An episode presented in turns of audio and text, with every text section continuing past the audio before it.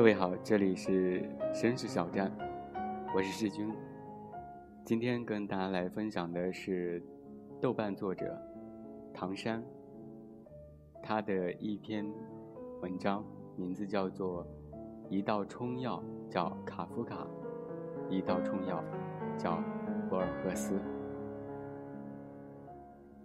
过去一周出版业最亮丽的两道风景，恐怕非卡夫卡全集和博尔赫斯全集莫属。其实前者一九九六年河北教育出版社便已推出，后河北教育出版社和上海三联书店又各出一版，再加上不同版本的卡夫卡文集。和卡夫卡小说全集，几乎每隔三年就会有新版面世，而此次又增补了一些更多的文章。至于博尔赫斯全集，一九九九年浙江文艺出版社曾出版，但所参照的原本并不全，而是宗博尔赫斯本人意愿，未将探讨及我希望的尺度。阿根廷人的语言编入，并剔除了博尔赫斯与卡萨雷斯等人合写的大量作品。此次将这些内容补回，故而多出近三分之一。至于价值如何，暂时难以评定。反复出版，因卡夫卡与博尔赫斯这两块招牌太硬。二十世纪以来，小说艺术发生了重大的转型，即所谓从从托尔陀夫斯基到卡夫卡，小说在老陀笔下还是忠于现实的。作家尽可能掩盖复杂痕迹，按所谓生活的逻辑，悄无声息地去干预人物命运。用福楼拜的话来说的话，就是小说应该像一个球那样完整。光滑，在包法利夫人中，他努力将自己关在故事的门外。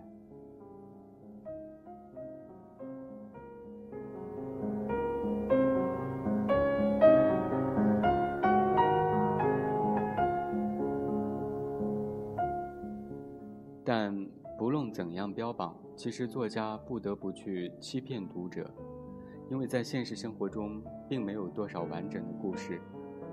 回望曾经是偶然决定着绝大多数人的命运，而非必必然。有多少人能够实现儿时的梦想？又有多少人会十年不变做同一件事？我们只是不得不接受现在的自己，并为其寻找一个由低向高、由强到弱的、由弱到强的解释而已。可这样的时。传统小说是没法写出来的，否则就违背了写实主义的审美原则。柏拉图有一个著名的洞穴比喻：一个很深的洞，一些人被捆绑在它的底部，背向洞口，身后有火，他们只能看到自己和周边器物投射在墙壁上的影子，他们觉得那就是真实的世界。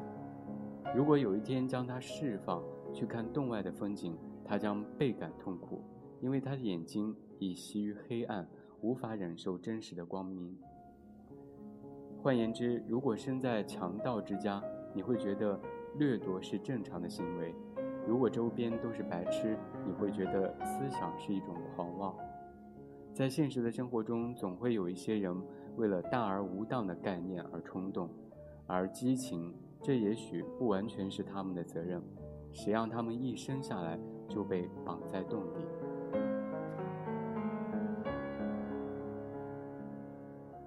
人是造物者，可惜，当你真正明白这一点时，你就已经老了。严格来说，所谓写实主义也是这样一个洞穴。小说真能写实吗？小说的写实难道不是高级的欺骗与歪曲？好在在电影、电视的冲击下，小说那点写实已经变得微不足道。那么小说还能怎么写？会不会从此消亡？卡夫卡的贡献在于他抛弃了真实，勇敢地走向虚构，这对小说艺术产生了深刻的影响。读多了十九、二十世纪西方小说的读者会发现，写实主义是有固定套路的，几乎总有伟大的主人公，有层层推进的叙事节奏，有不断铺垫的高潮，乃至符合逻辑的结局。这种假惺惺的真实不断的被复制，体现出这种学范式已走到尽头。卡夫卡从不追求真实感，他的故事都是假的，他总是一脸无辜地撕掉这貌似完美的世界的包装，结果里面是赤裸裸的欲望与恶毒。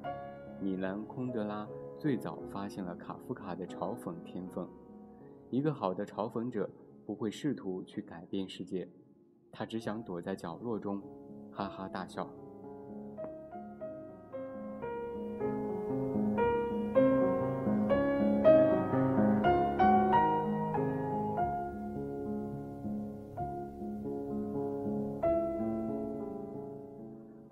思想家们没能想到的未来，卡夫卡早就看到了。不论是城堡中的反制，审判中的荒诞，变形记中的冷酷，都为后来的现实所证明。卡夫卡成功的唤醒了小说的智慧。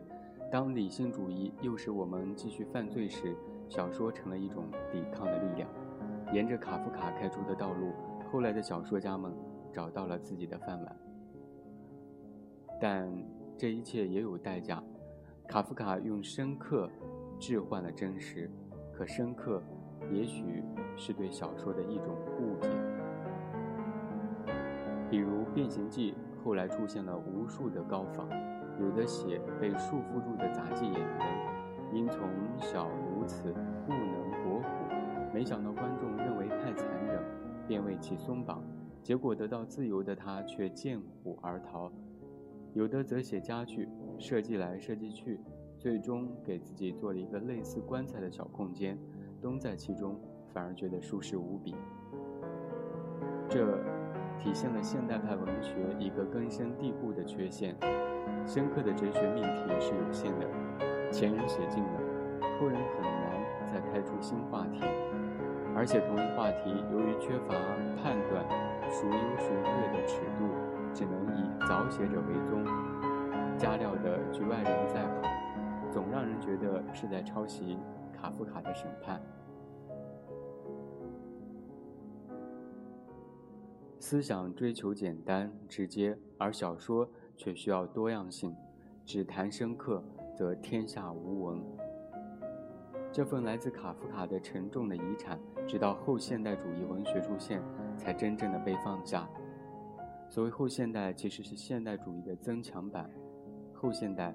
夸张地继承了现代主义的批判传统，对于一切成熟的东西均加以抛弃。既然卡夫卡式的深刻包含了如此多的穿凿、刻意成分，那么能不能反其道而行之？一般认为，博尔赫斯是后现代文学的奠基者，他的小说刻意反故事，往往用逻辑外的方式推出结局。在此之前，他似乎做了一些铺垫，从而给人以错觉。作者想告诉我们一个深刻的道理，可仔细推敲，博尔赫斯什么都没有告诉我们。他甚至厌恶这种用故事说理的方式。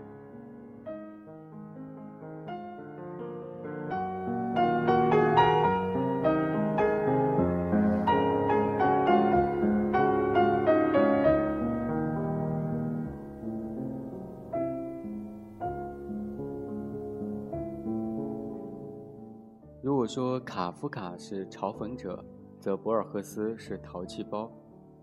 他的文中掺杂了大量的戏仿、重复和废话，而且搞得煞有介事。比如他的女女海盗写了一个中国女海盗多次战胜官兵，但在皇帝派出的强敌面前，他突然在水中看到龙保护狐狸的故事，以后每晚如此，结果他投降了。但老。从事鸦片走私，改名为“真道之光”。博尔赫斯之所以写中国人，因为在当时西方读者眼中，中国人是神秘的，不论做出怎样奇怪的选择，皆属正常。这就给这个故事赋予了合理性。这个故事究竟想告诉读者什么？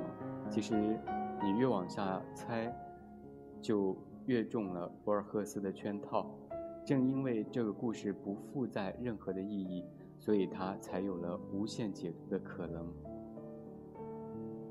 博尔赫斯的这种写法对中国作家影响巨大，马原、苏童、格非、余华都从中获取养分。但后现代小说的困境使他与大众之间渐行渐远，成了文人案头的一件玩具，为吸引读者的眼球，只好诉诸感官刺激。在苏童、余华的小说中，充斥着残忍而狰狞的美，因为不残忍。就没有了招揽读者的工具，则文本之美也会被忽视，这个结果异常吊诡。号称最新的后现代文学，反而要靠挑逗人类最原始的欲望来维系。长此以往，不仅读者会疲惫，作家也会变得感觉迟钝。卡夫卡与博尔赫斯，或者说现代派文学和秀。后现代派文学，这是小说史上的两次革命，每次都拓展出更多的可能。好作家有好多，但足以为后者开出道路的寥落成清。值得反思的是，我们读的读到的博尔赫斯，很可能是美国人误解过的博尔赫斯。正因为美国学者的大力保扬，博尔赫斯才被世界熟知。早期博尔赫斯中译本多从英语转移，而对他们的评价也多直接抄抄自美国的文弄。可在南美文坛，很少有人将博尔赫斯看成是后现代派。他笔下很多被认为是隐喻的东西，其实是严格的写实，甚至至今仍能在他的故乡找到遗迹。遗憾的是，文学离开了诞生他的土地。就会被抽空血肉，只剩下干瘪的意义。我们以为读懂博尔赫斯，不过是头脑中虚构出的另一个博尔赫斯。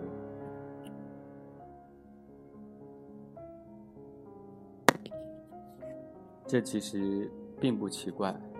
现代教育有两个最坏的成果：一是让人不自觉地去寻找意义，并反复地用逻辑证明自己找对了。二是让我们彼此有了相似的感觉和思维方式，所以特别容易同声相和，从而在得到知音的快感中，集体掉入沟中。作为现代人，我们确实经常搞不明白，为什么老子已经说完“大白若入”，还要再说“大方无余”“大器晚成”“大音希声”“大象无形”。《道德经》不过五千言，为何还要加入这么多的废话？而事实很可能是，就在我们熟练的举一反三时，一个更丰富的世界正擦肩而过。我们永远不知道它曾离我们多近，却再也追不上它的脚步。一道冲药叫卡夫卡，另一道冲药叫博尔赫斯。我们一直在吃，也一直在伪装有效。可兴奋的时间似乎越来越短，也许应该反过来问一问：我们读的卡夫卡就对吗？还是翻开新版的全集，希望他能告诉我们一切？